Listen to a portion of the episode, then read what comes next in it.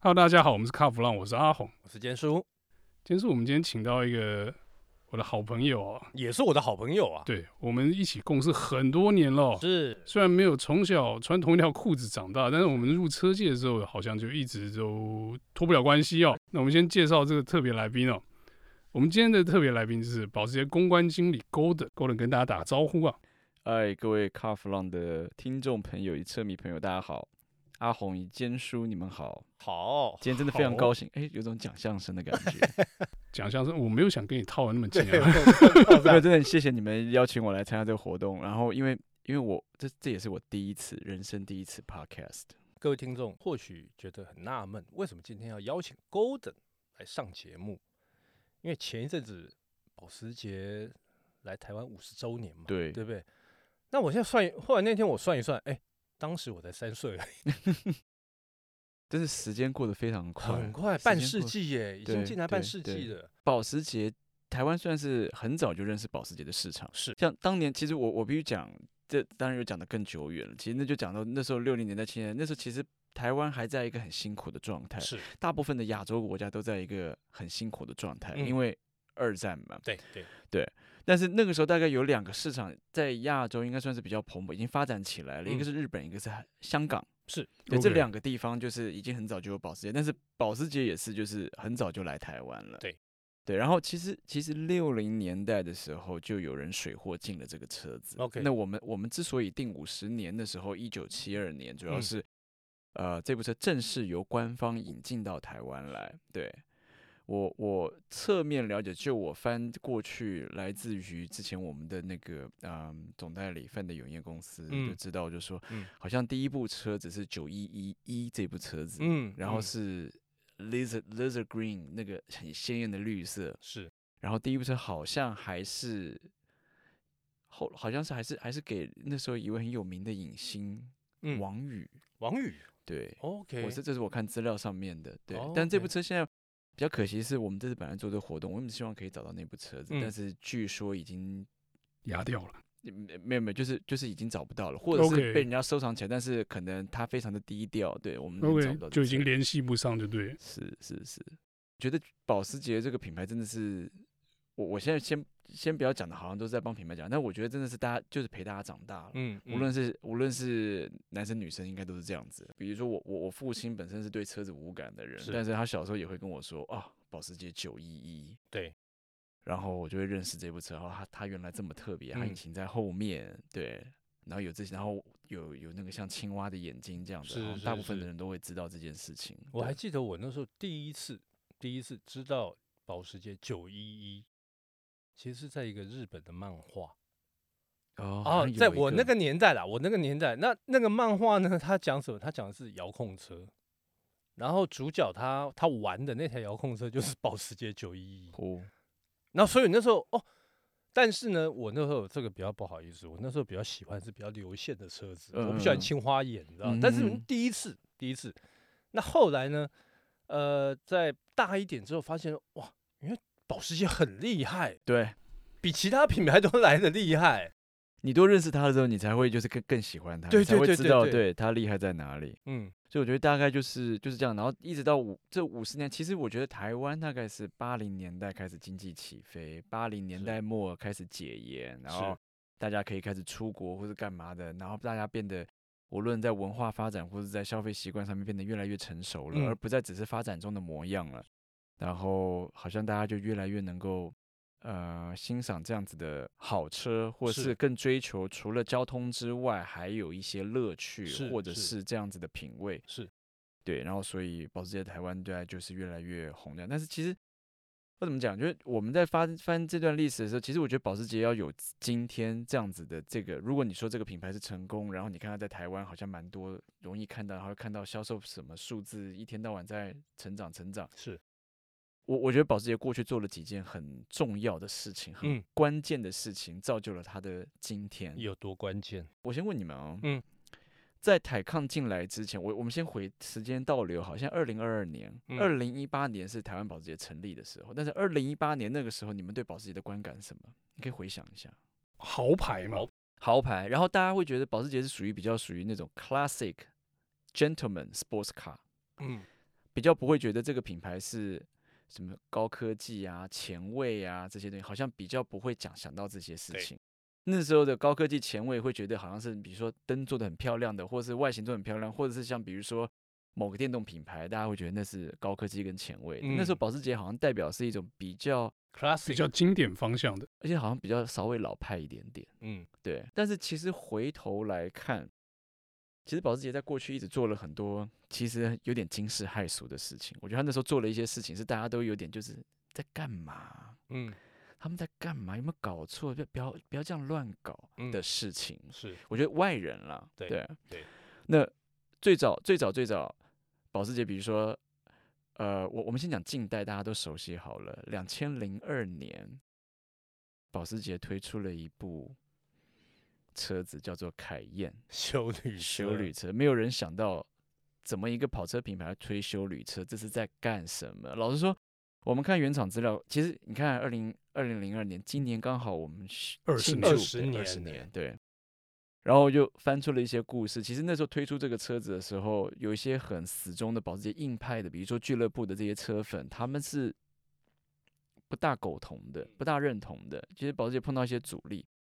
但保时捷那时候就想说，不行，我们需要推出这部车。我们这当然这部车后来证明它是对的，对因为它能够触及到更多消费者以及车迷。嗯很多车迷家里有小孩、有老婆、大人，九一不是唯一的那一台了，你买九一一，你一定会被打枪。你今天如果对在家举手说我要买九一一，你一定被打枪。对，但是对你今但天买凯宴 OK OK，啊 OK，凯宴 OK 啊 OK，有空间，有容，有有机能，然后有动力，对，对然后好，那时候保时捷，其实保时捷以前的人就是 Ferry Porsche 以前讲过一句话，就是如果因为我们过去参加过比赛嘛，保时捷很早就用了四轮驱动，然后把这些性能的东西看起来不不可能的东西加在一起，因为对最早四轮驱动是军用的军用产物卡车在用军用卡车在用，而且很少人会想说怎么跑车会用的，而且最早最早其实四轮驱动车没有像现在来的科技这么发达，其实四轮驱动车不好开，它有一嗯些极限在。对，好，然后把它加进来，然后现在他们就说，如果保时捷也把这部车推出来，他们觉得消费者会买单这个想法，嗯对他们会 buy in 这个 idea。嗯因为这个东西等于有技能，如果是又是保时捷做，加上保时捷的 engineering 跟 quality，他们他们会觉得这也许是 fascinating 的、嗯的事嗯情，是所以那时候打造了这件事情。而且我跟你说，那时候还讲了凯凯宴，还有一件事情，这其实我们最近也才公布这些东西，未来我们也会发一些相关的讯息出来。就嗯是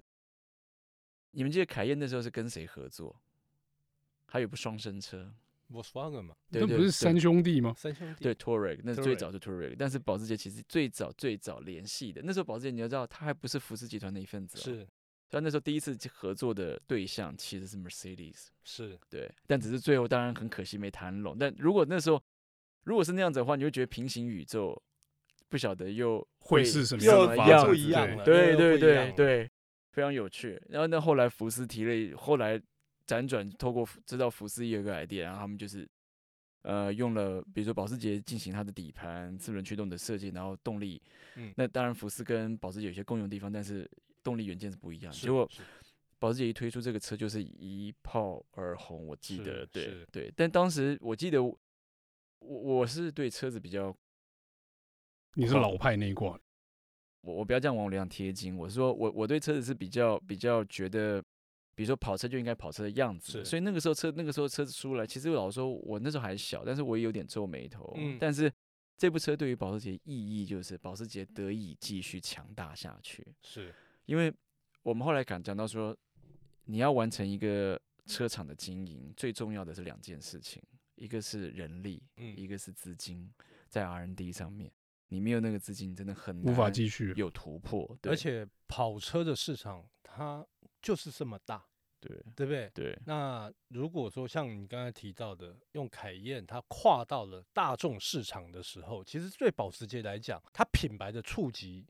大触角越大，它有量，然后量出来，量出来当然就营业额就会好嘛。它才能有那样子的银弹去支持它把后续的九嘛一一做得更好，以及协助未来，比如说像后来比如说 Carrera GT 这样子的神兽出现。是是是，它没如果没有错这样的银弹，它是没办法做的。是所以这个车子对我们非常重要。嗯那当然，现在出了第三代了，老嗯实说，这个车子也越来越狂了，我觉得对。但其实第一代推出的时候，一开始我也觉得说，诶你到底在搞什么？但是 我觉得很二多人零零二年那时候，我运气好，我真我真的觉得我运气好。第一代凯宴我去试，哦，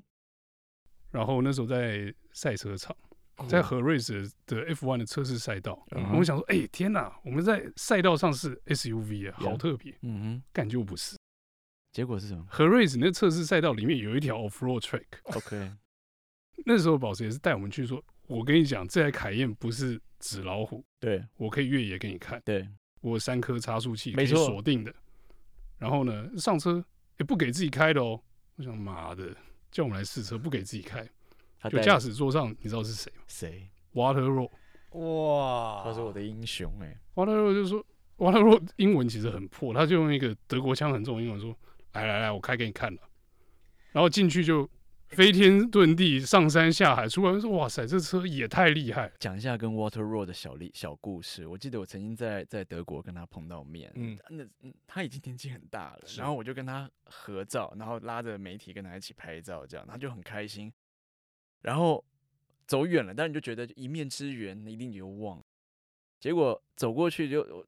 在反正在附近碰到面，他还又跟我打招呼，嗯，嗯对，嗯他说我记得你这样子，哎，然对啊后对啊心中就觉得哇，就脸上又好金啊，贴了好多金，觉得很开心。我我我觉得我觉得 Water Road 就是一个很可爱然后很真实的一个人物，是对对，算是很亲切的老先生对啊。对对，他他他就是一个一般人，然后对车子充满热情，所以你有时候你会看到他发言有一些还蛮直接的反应，嗯，就还蛮真实的。那他是技术又是这么好，是，就是嗯那没好话羡讲慕，对，没有真的话真的讲没话他们讲就是很有天分，他的对他的屁股跟背上跟他的大腿肌上面全部都是那个肌力感之气，都是神经，对啊，就是一个，老实讲，我觉得他到现在都还是一个充满热情的人哦。是而且保时捷找他当品牌大使真的是没错。他他他还蛮妙的，他我们一直以为他是一个很老派的一个一个 petrol head，嗯，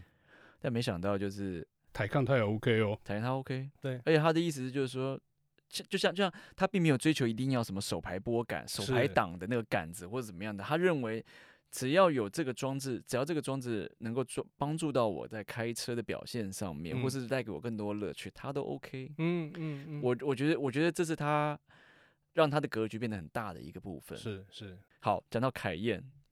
我们今天其实我我这里讲说，你刚刚讲了一个重点，凯宴三个差速器，然后其实它是它不是纸老虎，对，没对错，它不是纸老虎，它它它外观看起来圆圆润润的，但是它其实真的它在它在嗯 off road 上面它可以表现很好，当然你 要换到对的轮胎，你不能拿到赛道的 Type Power Pro 对对的那个对对，对，所以我，我我老实说，我对我我我，当然我现在我年纪比较大，我我喜欢，我就对这个大车，就是可以在在一般道路上面狠一点，然后又到哎 off road 上面又可以凶一点的，然后空间又大又舒服的，老实说就是我相信对准很多人的胃口了。有，我周遭很多朋友，就是然后他们当时他们的可能兄长，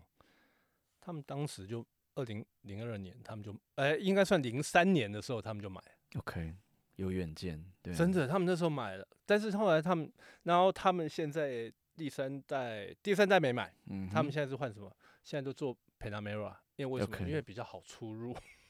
啊啊 OK，因因为比较太低太嘛高哦，是对对吗对，因为他们现在年纪大了。 ？OK 对 OK，对对对对， Panamera 也是一个传奇故事。其实你看保时捷过去在九零年代的时候，其实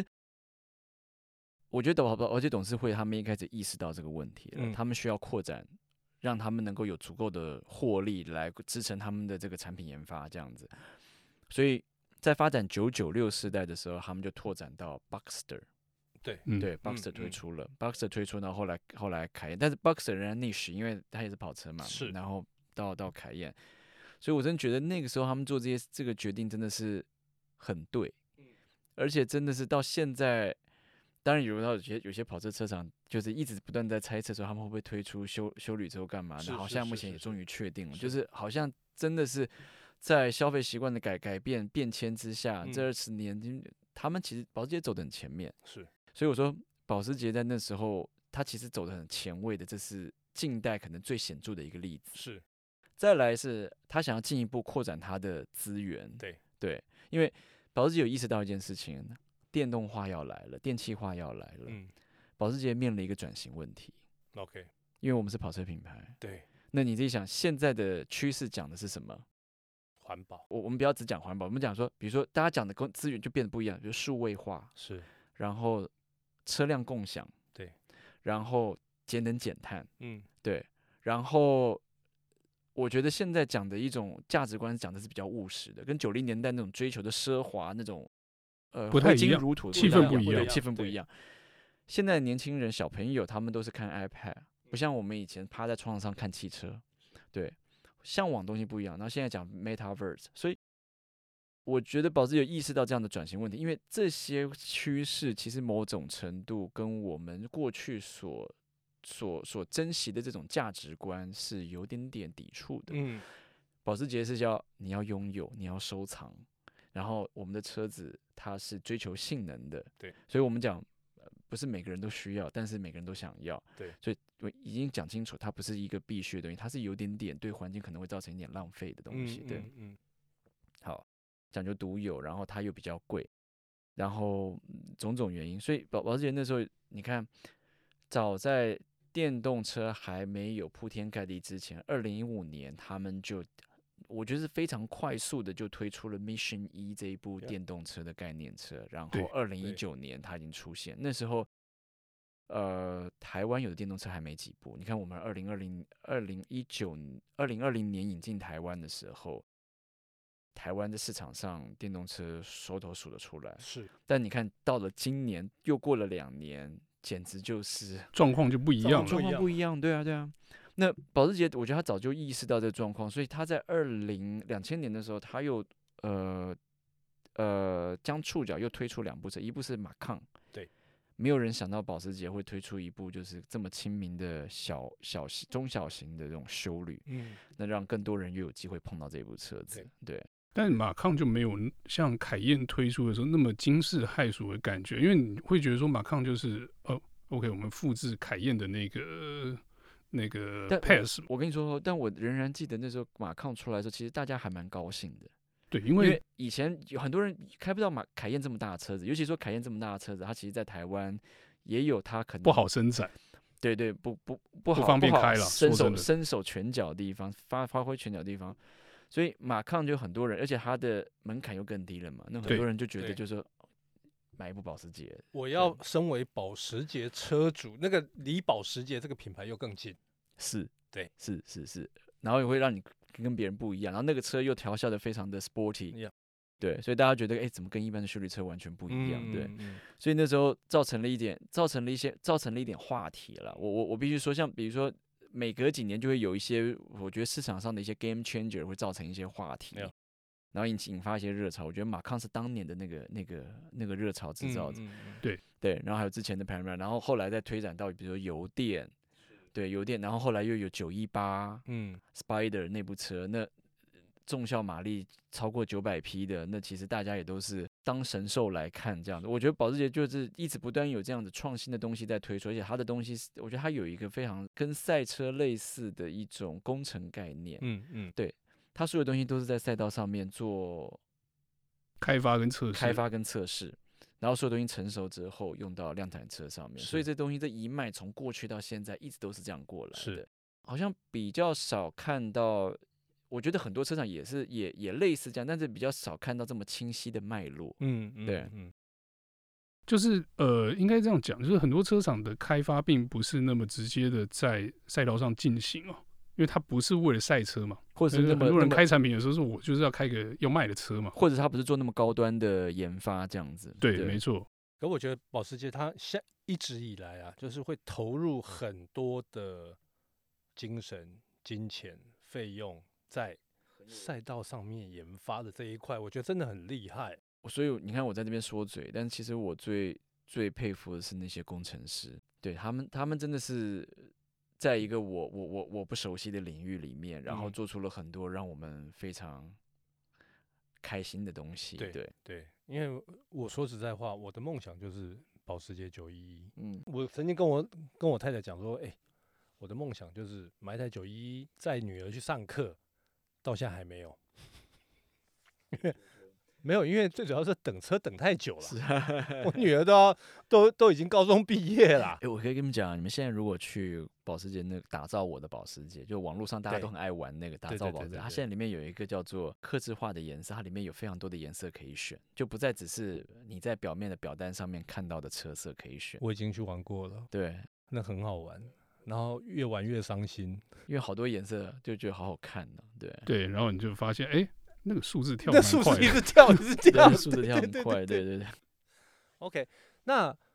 刚刚提到保时捷进了台湾五十年，对那 Golden，你觉得这五十年来哈，刚刚提到有几个嗯阶段嘛嗯哈、嗯嗯有凯宴，有 Macan，那这现在又有 Taycan 嘛，对不对？嗯嗯消费者他们在这一这一端，嗯他们怎么看保时捷这个品牌？我刚刚讲说，比如说我们回想二零一八年，我们那时候觉得保时捷是比较属于老派经典的这种形象。是，那我觉得保时捷现在有一个转型，嗯，就是在台抗推出之后，嗯，对，那大家看看保时捷的态度变得不一样了，因为台抗加了很。就它就是一个下一个时代的东西， OK，电气化，然后是很多东西它是那时候电动车上很多那时候当下当时电动车也没有搭载的一些工程思维在上，比如说八百伏的电力系统，在那个时候保保时捷是第一步这样，嗯嗯对，然后所以在那个时候突然间大家看保时捷就已经不大一样了，嗯对，讲到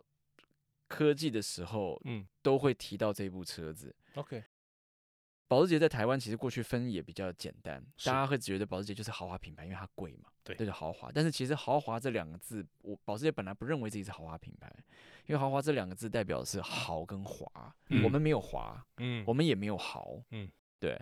那保时捷其实就是很务实的，就是跑车，是，跑车该怎么样的就是怎么样，对。那所有东西跟跑车无关的，他们可能就不会加，嗯嗯，所以你嗯你当然除了 Panamera 这样的车子以外，所以你看到有些很很很舒服的、很奢华这些配备，你在九一上面你是绝对看不到的。是对。但是今年呢，我们开始讲说，保时捷现在进入了一个叫做全新叫做 Modern Luxury 的一个阶段。嗯我们讲 Modern Luxury，大家想说哦，现代豪华，就是保时捷，你们现在也是豪华嘛？但嗯是又讲了，世代不同，思维不同，是那要的东西不要一的样不。一样对，所以说现代的豪华，我们讲是讲说 luxury 是什么？luxury 有时候是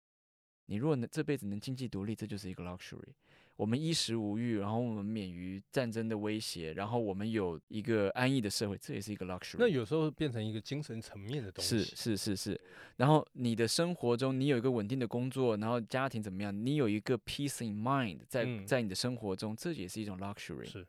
然后我们比如说交通上或怎么样的，就是现在讲 luxury 讲的非常的多元。嗯嗯嗯，对，所以所以我觉得大概保时捷，保时捷目前现在在追求这样子的一个状况，所以在企业上面，